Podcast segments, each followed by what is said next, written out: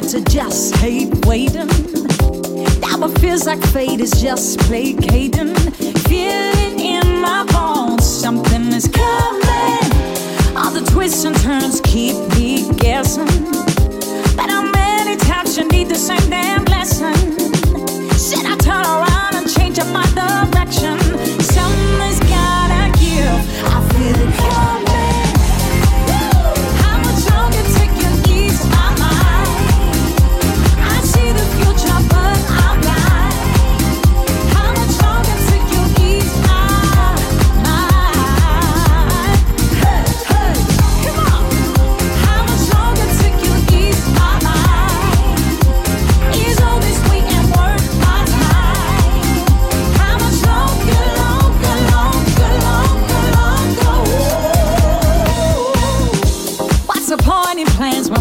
don't listen.